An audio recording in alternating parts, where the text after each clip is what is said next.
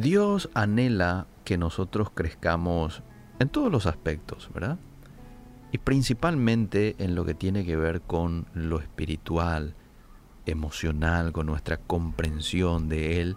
Por eso es que encontramos aquel texto donde dice, no se alabe el sabio en su sabiduría ni el rico en su riqueza. Si alguien se hubiere de alabar, que se alabe por conocerme y entenderme que yo soy Dios.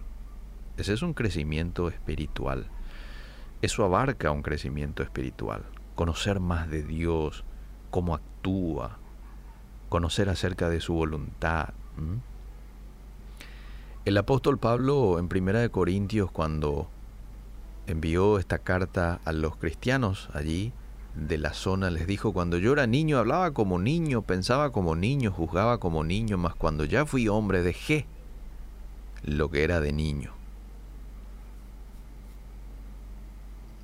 La voluntad de Dios es que maduremos en la fe y constantemente debemos examinar nuestra vida para ver si estamos progresando en este aspecto. El crecimiento físico es bastante fácil de evaluar. Todo lo que uno necesita es una cinta métrica, ¿verdad? Y en ocasiones ni necesitamos de la cinta porque basta con, con lo que miramos. Pero, ¿cómo puedo saber yo si estoy creciendo espiritualmente? Y hoy quiero compartir tres indicativos que te van a servir a vos para, bueno, darte cuenta si estás creciendo o decreciendo. En primer lugar, tus deseos cambian.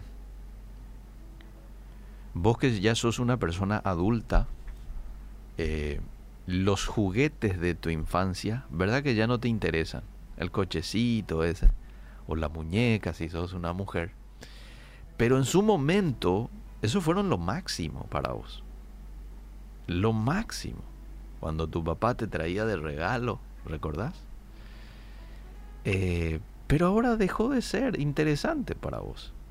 Estás detrás de, de otras cosas, tus deseos cambiaron. Bueno, el proceso de maduración también cambia nuestros deseos en el ámbito espiritual. Cuando estamos creciendo, de pronto los placeres del mundo, eso que antes de conocer a Cristo te llamaban la atención, bueno, ahora pierden su atractivo.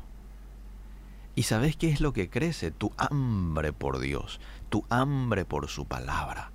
Estás ansioso de estar con Él y compartir con otros lo que está haciendo en tu vida. Es un indicativo de que has crecido, de que estás creciendo. Y cuidado, porque a veces podemos estar creciendo, pero en algún momento de la vida paramos y podemos decrecer. Y uno se pregunta, pero ¿cómo puede pasar esto? Si es que yo estaba creciendo y ahora estoy decreciendo. Bueno, sencillo. Dejamos de depender de Dios, dejamos de estudiar su palabra, de estar en contacto con Él en oración, nos vamos enfriando y de pronto esas cosas que antes te llamaban la atención, como estudiarlo a Él, conocerlo a Él, van perdiendo tu interés. Y ahí entra a llamar tu atención las cosas relacionadas al sistema del mundo y a lo que otros lo tienen por placeres. Entonces, el deseo muy importante para evaluar si estoy creciendo o decreciendo. Lo segundo es mi entendimiento. Cuando vos sos niño, tu percepción del mundo es muy limitada. De la misma manera, nos falta entendimiento espiritual cuando somos creyentes nuevos.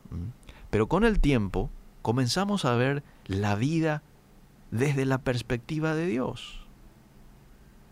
De pronto las pruebas y las tentaciones se convierten en oportunidades de crecimiento. Así lo es. Por eso es que un cristiano maduro, estando en una prueba, dice, gracias Dios por esta prueba. Gracias porque me estás haciendo una mejor persona con esta prueba. ¿Qué pasa allí? Bueno, esta persona está viendo con un entendimiento espiritual, desde una perspectiva espiritual, la situación, la vida, y consigue sacar un agradecimiento de adentro. El servicio al Señor para una persona con entendimiento maduro llega a ser un honor en vez de una carga. Entonces, ¿qué es lo que ocurre? Tu entendimiento se expande, crece, y ves el sufrimiento como una situación de desarrollo de tantas cosas, de paciencia, dependencia de Dios, de fe. Tu carácter se va puliendo, así lo ves. Sin embargo, uno que no es maduro en el entendimiento se queja. ¿Por qué yo otra vez a mí, Señor? Mira que yo siempre te sirvo y yo, y mira aquel eh, que ni te sirve pero vive bien y yo. Eso es un inmaduro. Y lo tercero es la persona que está creciendo espiritualmente es generoso, generosa con los demás. Hablamos de los deseos, los deseos cambian. Hablamos del entendimiento. Y lo tercero es generoso con los demás. Y ponemos otra vez aquí de ejemplo a los niños. La señal más evidente de la inmadurez de un niño es cuando es egoísta. ¿verdad? Quiero. Eh, y, quiere lo que quiere y lo quiere ya y después le da y no quiere compartir con el otro. Él nomás, y si le das al otro el juguete, entonces empieza a llorar. Espero yo no actuar de esa manera y espero que usted no actúe de esa manera, eh, siendo mezquino. Un creyente maduro es sumiso al Señor y se interesa más por los demás que por sí mismo. Y a veces eso incluye muchas veces renunciar a tus propios deseos por darle prioridad a los demás. La mayor evidencia, amable oyente, de madurez es el amor. Cuando el Señor y otras personas tienen el primer lugar en nuestro corazón, es entonces cuando más nos parecemos a Cristo. ¿Por qué? Porque Cristo dio su vida por los demás, dio de su tiempo, dio de su conocimiento, el Padre dio, dio a su Hijo por los demás. Tremendo ejemplo de generosidad nos ha dado Dios, nos ha dado Jesús, el Espíritu Santo.